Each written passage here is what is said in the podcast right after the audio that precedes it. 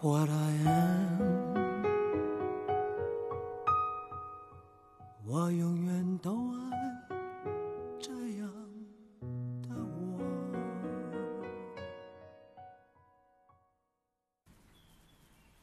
各位老板，大家好，欢迎来到新一期的网文夜话，我是主播恒磊。你听到这个熟悉的长沙话，就晓得我们在录新一期的长沙夜话栏目。不过呢，这一期应该是我做节目以来到目前为止最特殊的一期长沙夜话。何解呢？因为这期没得嘉宾，就是我一个人来录的。嗯，当然，这是我自个选择的结果啊。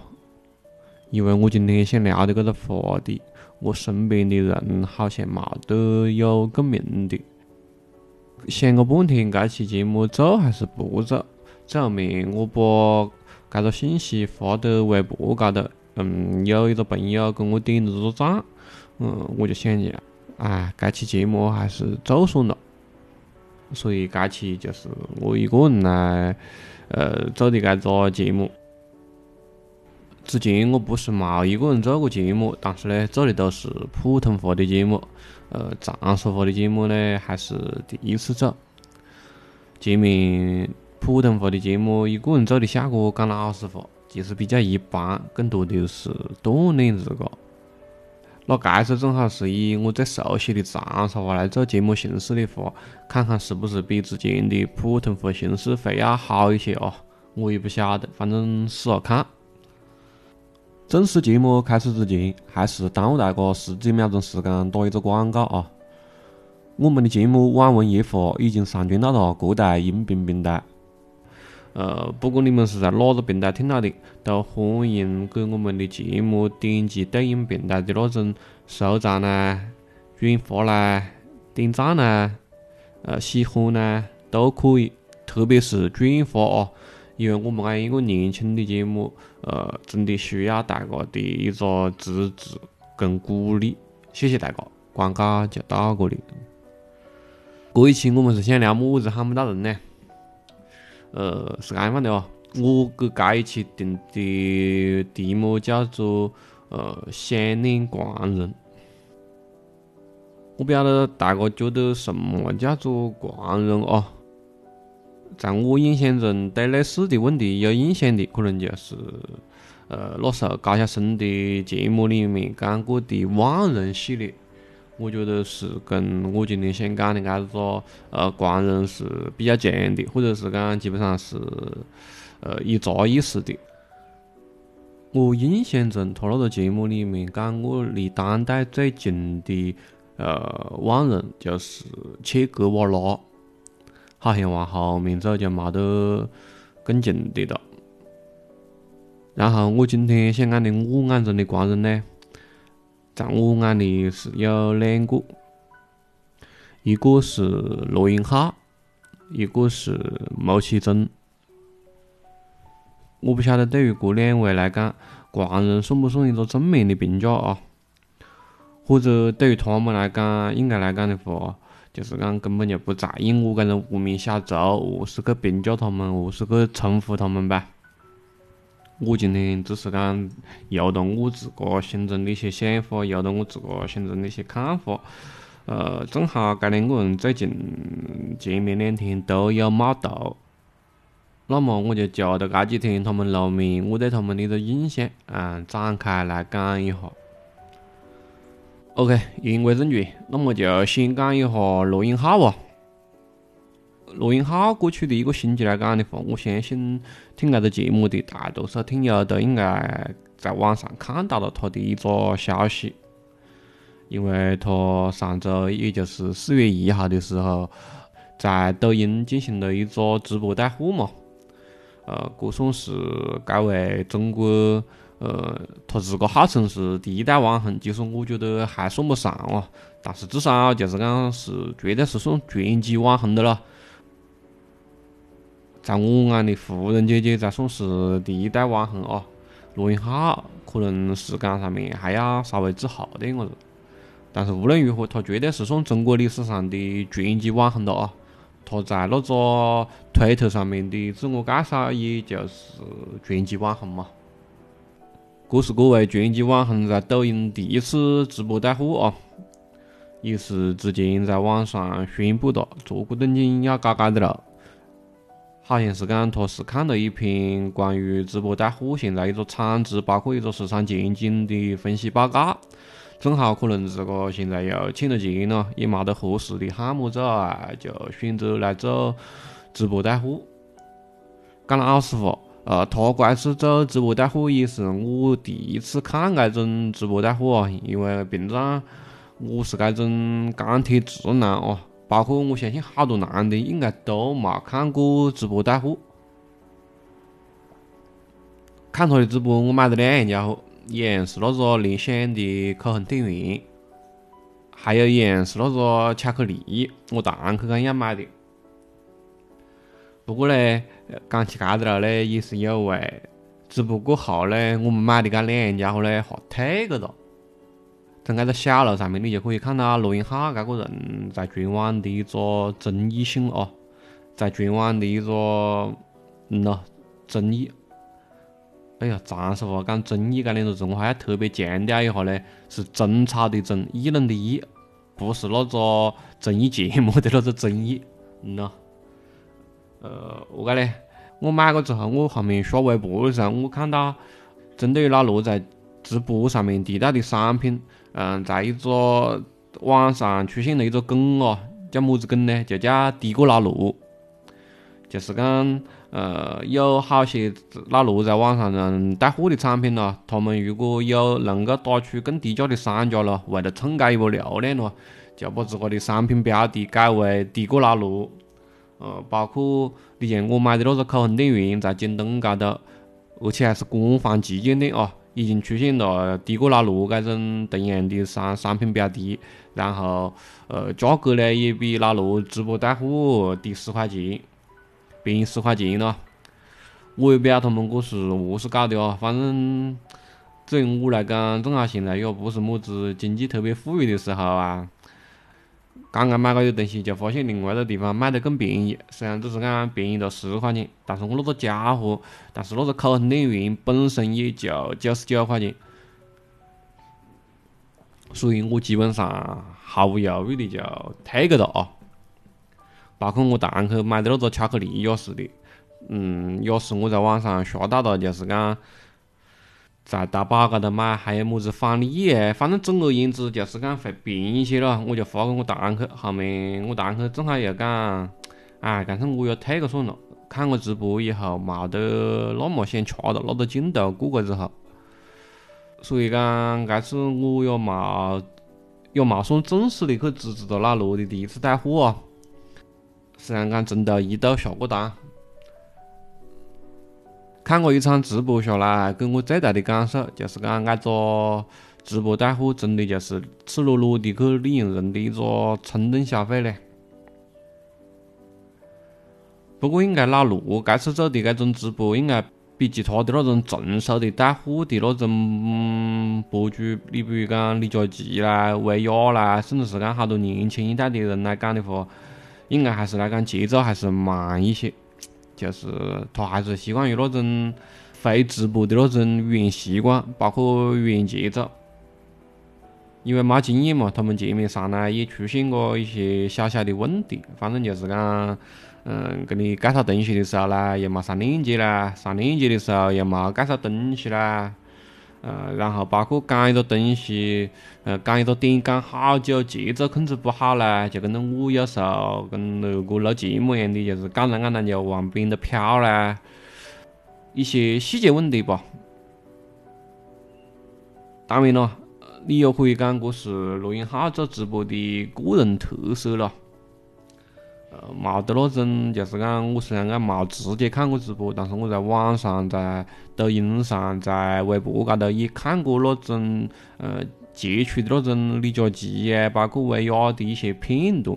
就是讲老罗他不会那种很煽动性的去要你买东西啊，或者是讲何解，他就是讲还是以他那种平常的讲话的那种语气去跟你讲。相对来讲，就是讲我个人感觉咯，可能也是搿种直男感觉咯，就是没得那么令人反感吧。就是一定要我看直播的话，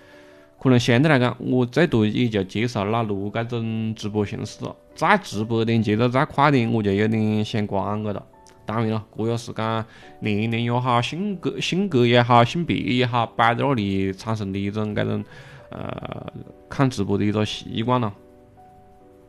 不过讲老实话，老罗的搿个直播相对来讲哦，就是讲还是让我稍微有那么一点么子失望的。何解呢？因为作为一个在他直播之前，我就看过他一些演讲，包括看过他一些发布会的搿种，也不能算粉丝哦，就是一个算有点么子关注他的人来讲。我觉得相比他一贯的那种演讲水准，还是要低蛮多。具体表现为么子呢？就是讲他对他直播去带货的好多东西，他其实不是很了解。介绍产品的时候呢，有经常性的就是讲表现出来，他不是很熟悉搿个叫专业度，感觉有待提高嘞。可能这也是他第一次咯，又或者是讲可能直播也冇得必要去铺垫那长咯。反正总而言之，就是讲有点么子感觉，就是来卖自个一个小鲜肉的那种感觉嘞。可能我搿话讲得有点么子过分了啊！你像他这次带货，身边还有两个助手，呃，一路帮他去介绍产品。有一个我不是很认得啊，但是据据说我当时后面去查，好像是讲是么子原来锤子科技的产品总监吧。另外一个我还是认得哦，就是最开始跟他一路做手机的锤子科技零零一号员工，嗯，朱小木。看到朱小木，我确实还是比较意外的嘞，因为网上那时候传他跟老罗在没做手机后，两个人还有一点不和的一个传闻嘛，就是因为他们两个在锤子科技上班以后，都跑起去做电子烟了嘛，然后做的品牌又不是一茬，有一段时间互动比较少了。这次来直播，也就是讲是那种比较间接的破解了那种他们两个之间的不和传闻吧。作为一个在之前就看锤子科技发布会的人来讲，看到他们两个再次同框，我觉得，呃，这是这次直播为数不多的亮点之一吧。讲回来哦，在他直播结束之后哦。网上对于他这种直播的一个成绩，包括直播的一个前景，都有很多很多的分析。因为老罗他毕竟是网红嘛，做任何一件事，只要是在公众面前做任何一件事，都会引来很多评论。这里这种这种评论呢，我就不想讲太多，因为各个观点里都有。我呢，讲老实话，呃，落粉呢也算不上。可能前面有一段时间比较粉他吧，但是现在可能最多就是一个路人缘的水平。然后呢，落黑呢，那就更谈不上。他现在这个情况，我觉得不管直播表现怎么样，在我眼里都是算不错的了。何解呢？因为他前面做手机失败欠过好多钱嘛，不管是讲自个或者是讲公司，都欠过外部供应商也好啊，相关的一些员工啊。合作方也好啊，欠过蛮多钱了，欠过好像至少有几个亿了。他冇像类似的贾跃亭那样，就是讲马上就要跑到国外去啊，躲起啊，而是一直在国内寻找机会。你比如讲，不管是讲我在你街上的那种，嗯，杀文技术啦，或者是讲小野电子烟啦，包括现在的直播带货啦，他都把话讲得很明确，就是讲我就是想来赚点钱。然后把前面的债还我，我觉得，呃，有官方的态度就很不错了，真的嘞。至于讲后面直播的出来的成绩，我觉得那个都可以放第二位。成绩好，我相信他会一直做下去；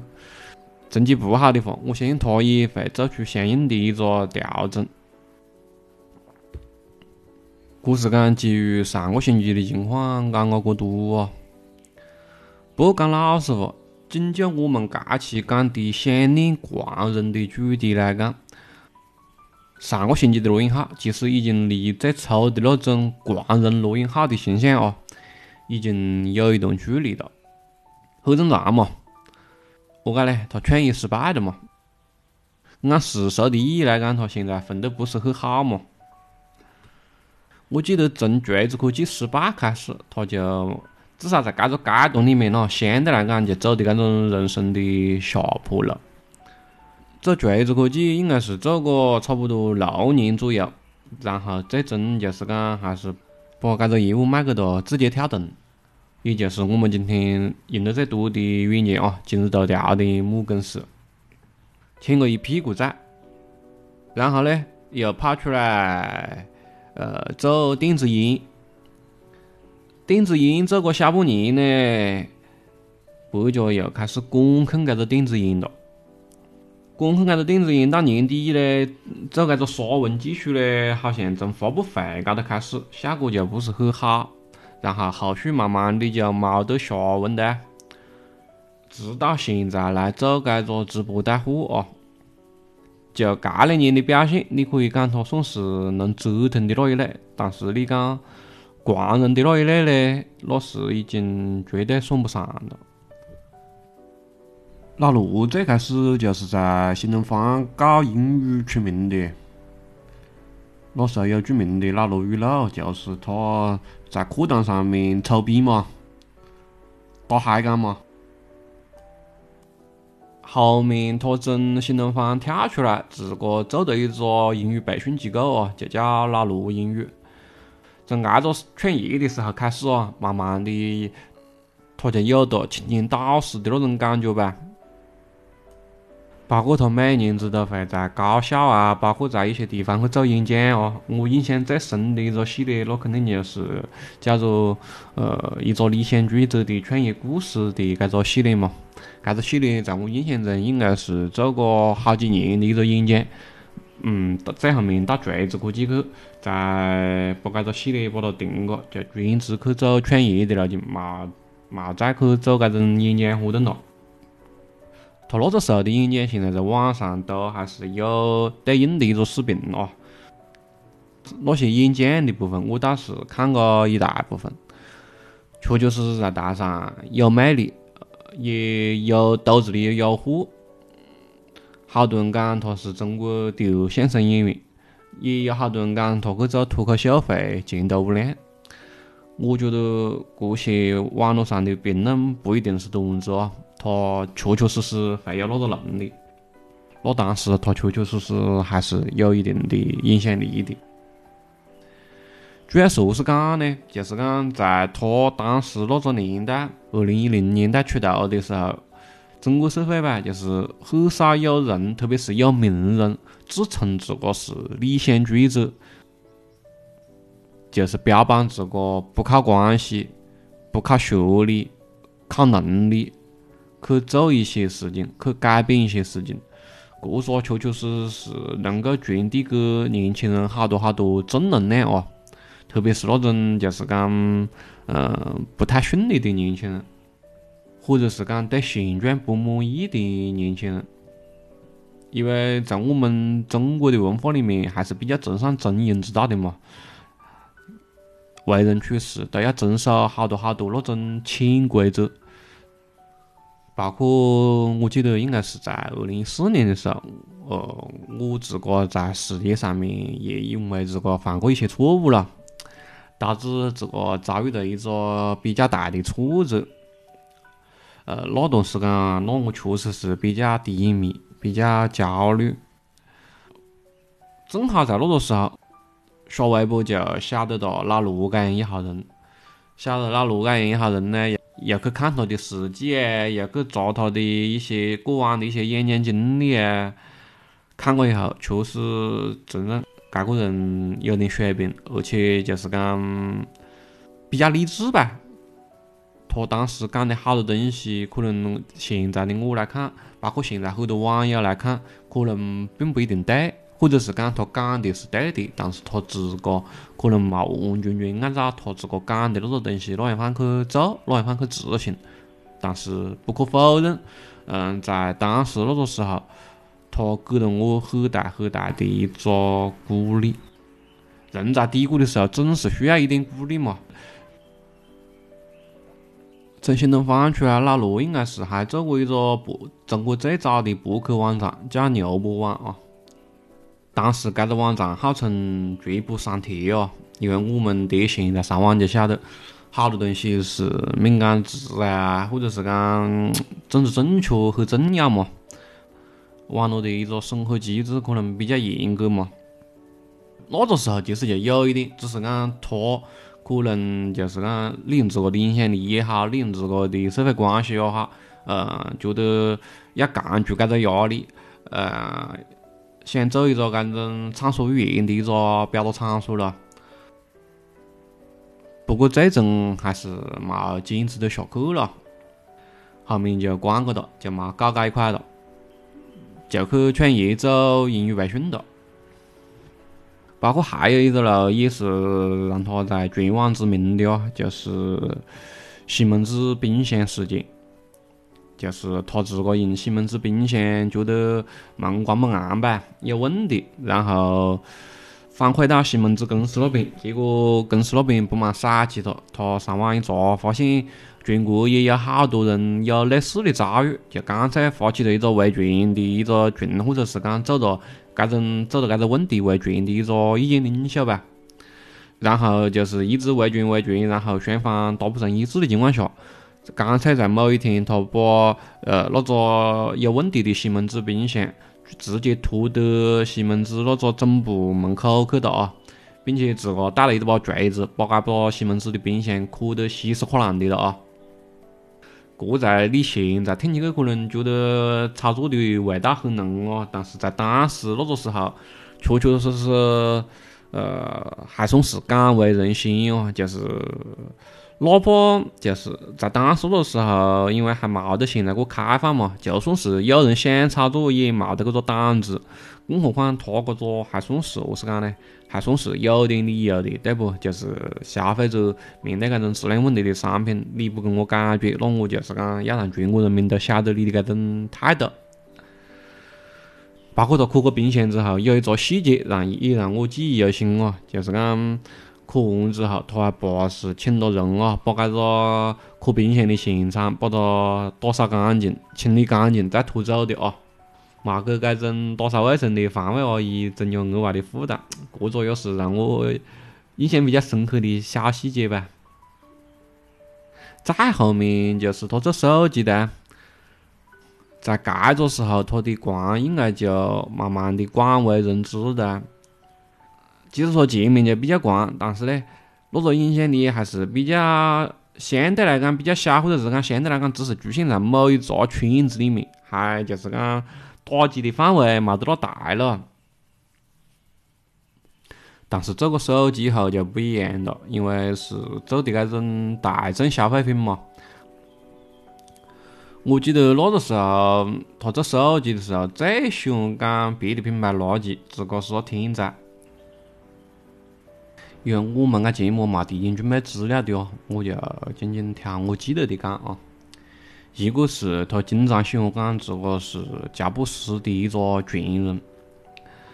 他那时候讲手机行业只有一个聪明人，就是乔布斯，然后乔布斯去世了嘛，全行业就冇得聪明人了，所以他加入进来了。而且在他正式宣布做手机后啊，他还经常去讲别的品牌垃圾，别的品牌香里香气啊。讲大多数公司设计的东西都冇得任何审美可言呐，讲过一些那种骚话嘞，那真的是比较骚的话。当然，好像他现在和三个哒，包括他讲把公司名字，甚至是讲手机品牌的中文名字叫锤子，我觉得这也是算一个比较狂的一个行为的哦。何是讲呢？你如果从批判的角度去讲的话，那肯定就是讲他冇认清自个角色的一个变化不？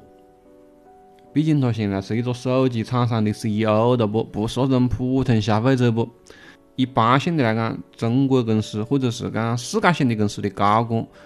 都是不太直接去评价同行的哦。他倒好，上手就是直接呃口吐芬芳就开始轰炸嘞。这个其实是违背我们一贯的中国人信奉的这种低调也好，或者是讲闷声发大财也好的一个信念的哦。不过当然，你也可以从另外一个角度去解读，因为罗永浩他从很早的时候就是网络时代的意见领袖了，然后他这次做手机呢，也是也是号称是史上拐弯拐得最大的一个转行哦，这是他自个调侃自个了，就是讲英语老师做手机了，而且作为初创公司来讲，他也没得额外的钱去打广告。所以他可能觉得自个讲一些这种相对来讲比较出位，或者是讲有争议性的言论，也能让自个的公司，也能让自个的品牌去保持一定的热度吧。只是讲这种热度是好的还是坏的，可能就冇得那么好把控了。反正那个时候的罗永浩绝对是狂人气息十足啊。其实他之前就算是一个典型的狂人。我后面特意去查过，你像他可能高二就辍学的啦，然后之前做过工人啦，然后据说是做过传销啊，但是这个东西没得到他本人的一个验证啊。他的英语是自学的，自学的英语之后去应聘做新东方的老师，而且主动给新东方的校长俞敏洪写了一封应聘信。结果他还真的应聘上了，应聘上了，讲课的效果还不错，深受新东方学生的欢迎。从那个时候开始，他就有一定的这种江湖地位，或者是讲观望气质了啊。之后，你像他不管是做的这种牛博网也好啊，或者是讲啊老罗英语也好啊，都是做的这种有点。这种知识分子才会去做的路径咯，慢慢的就不自觉的把他的这种逼格就抬上去了不？而且他在网上又一直喜欢讲自个是理想主义者啊，包括就是讲，嗯，会给青年人很多建议啦，而且会公开的嘲讽、批判一些社会上的一些不好的人呐，包括不好的现象呢。包括我印象中还有的咯，就是好像他是质疑方舟子呃挪用了一个么子项目的捐款吧，还不是带着一个人去拍摄去堵方舟子，要跟方舟子对质啊。那个视频好像也蛮出名的。他就是那么一个人，他的履历，他的人生经历，他让他觉得他自个很自信。他一直是觉得他走在时代的前面。一直是按照自个的价值观去做的，不管他内心说是想的啊，但是他对外造的人设一直是这样放的，所以他确确实实是比较符合我心里面一贯的那个狂人形象。只是讲后面他讲的那些话，因为人一自信嘛，讲的话就比较易得抹嘛，就是喜欢把话讲死。而且他前面口无遮拦，让不蛮喜欢他的人，让比较讨厌他的人就越来越多不？好多人会截取他讲的话的那种打脸的部分放在网上广为传播不？最著名的梗肯定就是那句他做手机的时候，他那时候是跟网友扯皮啊，说个了，他在网上讲，他讲，要是我之后做的手机价格低于二千五，那我就是你孙子。在网上吃干饭，公然跟别个打赌嘞。但是没想到几个月之后，因为一些原因，老罗做的第一款手机就降价了，价格就低于二千五，甚至低于两千。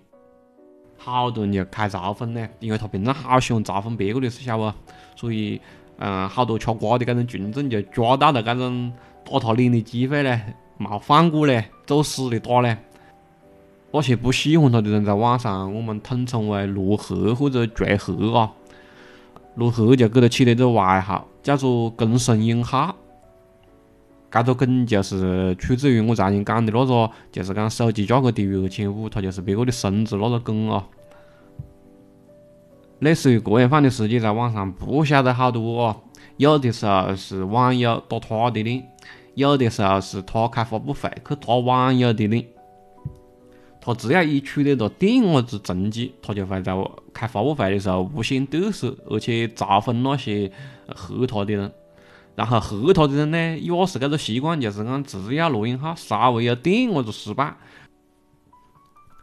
就抓到罗永浩一顿嘲讽呢，一顿打脸呢，两边哪个也不服哪个。不过最终呢，因为罗永浩锤子手机这个项目最终还是失败的嘛。出出售的嘛，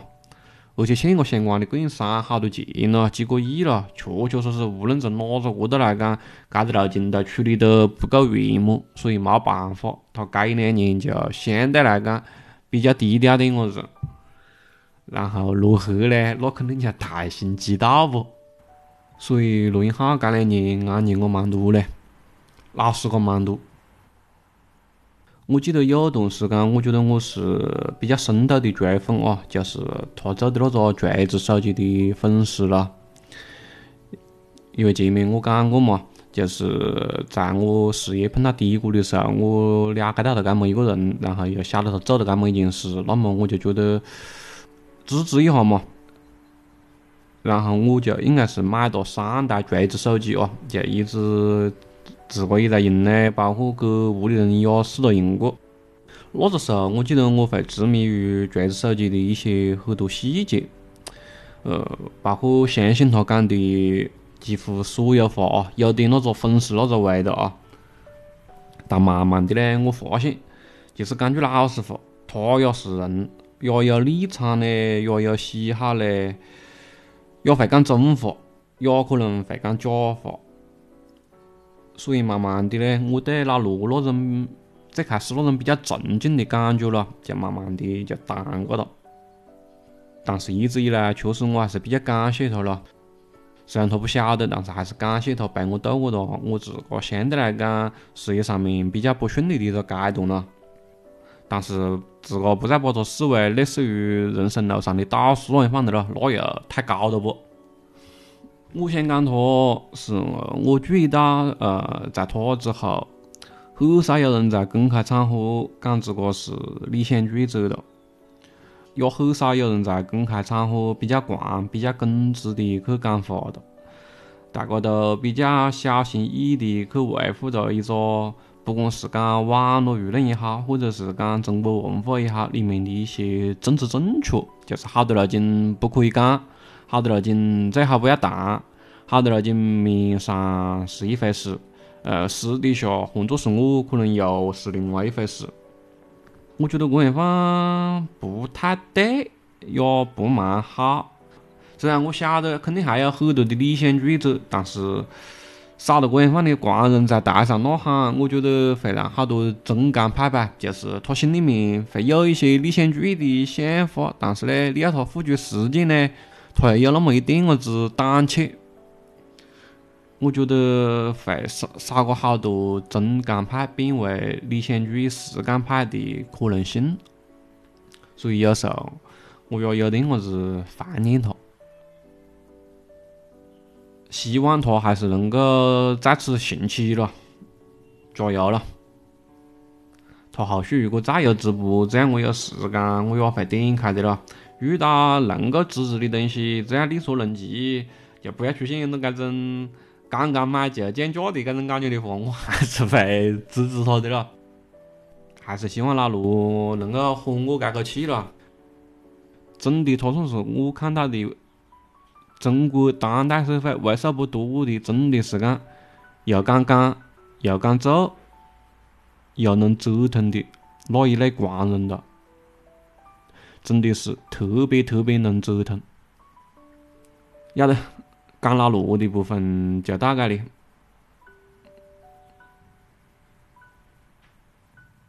加个尾巴，加个尾巴啊！